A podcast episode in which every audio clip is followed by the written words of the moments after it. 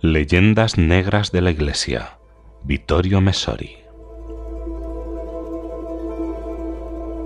Resulta significativo cuanto escribe el protestante Pierre Chanú sobre la colonización española de las Américas y las denuncias como la de las casas, lo que debe sorprendernos no son los abusos iniciales, sino el hecho de que esos abusos se encontraran con una resistencia que provenía de todos los niveles de la Iglesia, pero también del Estado mismo, de una profunda conciencia cristiana. De este modo, las obras como la brevísima relación de la destrucción de las Indias de Fray Bartolomé fueron utilizadas sin escrúpulos por la propaganda protestante y después por la iluminista, cuando en realidad son, para utilizar las mismas palabras que Chanú, el más hermoso título de gloria de España. Estas obras constituyen el testimonio de la sensibilidad hacia el problema del encuentro con un mundo absolutamente nuevo e inesperado, sensibilidad que faltará durante mucho tiempo en el colonialismo protestante primero y laico después, gestionado por la brutal burguesía europea del siglo XIX ya secularizada. Hemos visto cómo de la corona para abajo no sólo no se tomaban medidas contra una denuncia como la de las casas, sino que se trató de poner remedio con leyes que tutelasen a los indios del que el denunciante mismo sería proclamado protector general. El fraile surcaría el océano en doce ocasiones para hablar ante el gobierno de la madre patria en favor de sus protegidos. En todas esas ocasiones iba a ser honrado y escuchado y sus cashiers de doleance iban a ser trasladados a comisiones que posteriormente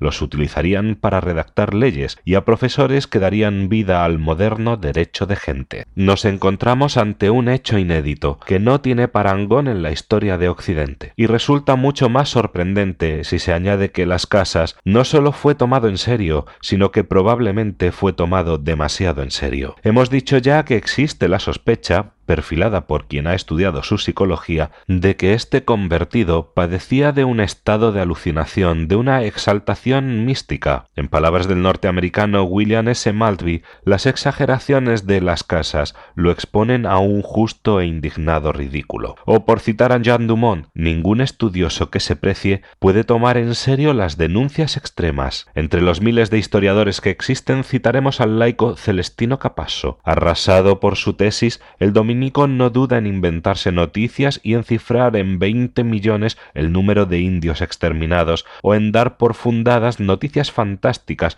como la costumbre de los conquistadores de utilizar a los esclavos como comida de los perros de combate. Como dice Luciano Perena de la Universidad de Salamanca, las casas se pierde siempre en vaguedades e imprecisiones, no dice nunca cuándo ni dónde se consumaron los horrores que denuncia, tampoco se ocupa en establecer si sus denuncias constituyen una excepción. Al contrario, en contra de toda verdad, da a entender que las atrocidades eran el único modo natural de la conquista. Para él, personalidad pesimista y malvados compatriotas que son como fieras desenfrenadas, por la otra están los indígenas, vistos textualmente como gente que no conoce sediciones o tumultos, y que está del todo desprovista de rencor odio y deseo de venganza. En este sentido, se encuentra entre los predecesores del mito del buen salvaje, tan querido por los iluministas del siglo XVIII como Rousseau, que sigue vigente en el actual e ingenuo tercermundismo, según el cual todos los hombres son santos, siempre que no sean ni europeos ni norteamericanos, los únicos que nacen marcados por una culpa imperdonable.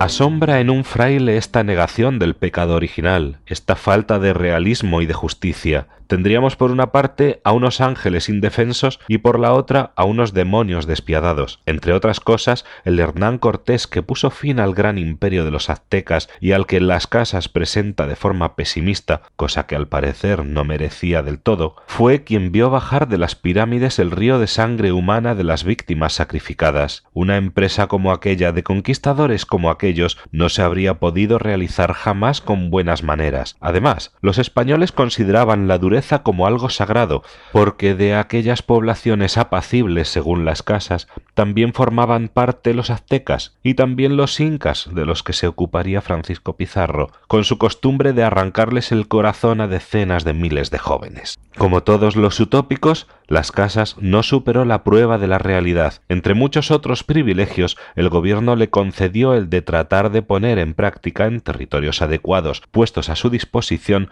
su proyecto de evangelización, basado solo en el diálogo y las excusas. En todas las ocasiones acabó con la exterminación de los misioneros o con su fuga, perseguidos por los buenos salvajes, provistos de temibles flechas envenenadas. Como siempre que se intenta hacer realidad un sueño, se convierte pesadilla. Por citar a uno de sus más recientes biógrafos, Pedro Borges, profesor de la Complutense de Madrid, Bartolomé se refugió otra vez en la irrealidad, predicando siempre no lo que se podía, sino lo que se debía haber hecho. El mismo Borges impide que pensemos que Las Casas es el precursor de una teología de la liberación al estilo marxista. Como todo buen convertido, lo que le interesaba era la salvación eterna. Su obsesión por los indios no era para salvaguardar sus cuerpos, sino para salvar sus almas. Solo si se los trataba de forma adecuada, iban a aceptar el bautismo, sin el cual habrían ido al infierno tanto ellos como los españoles. Nos encontramos, pues, exactamente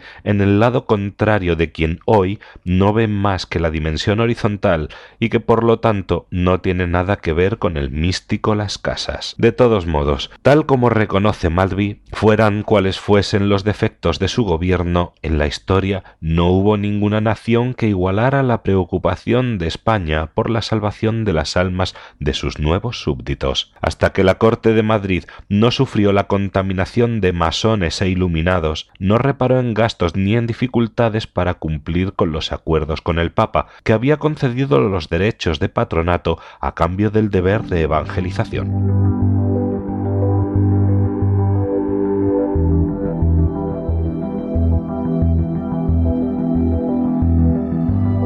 Los resultados hablan. Gracias al sacrificio y al martirio de generaciones de religiosos mantenidos con holgura por la corona, en las Américas se creó una cristiandad que es hoy la más numerosa de la Iglesia católica y que a pesar de los límites propios de todas las cosas humanas, ha dado vida a una fe mestiza, encarnada por el encuentro vital de distintas culturas. El extraordinario barroco del catolicismo latinoamericano es la muestra más evidente de que a de los errores y los horrores, una de las más grandes aventuras religiosas y culturales tuvo una feliz evolución. A diferencia de lo ocurrido en Norteamérica, en Sudamérica, el cristianismo y las culturas precolombinas dieron vida a un hombre y a una sociedad realmente nuevos respecto a la situación precolombina a pesar de sus exageraciones, de sus generalizaciones ilícitas, de sus invenciones y difamaciones, Las Casas es testigo importante de un Occidente que no olvida las admoniciones evangélicas. Fue un abuso aislarlo del debate en curso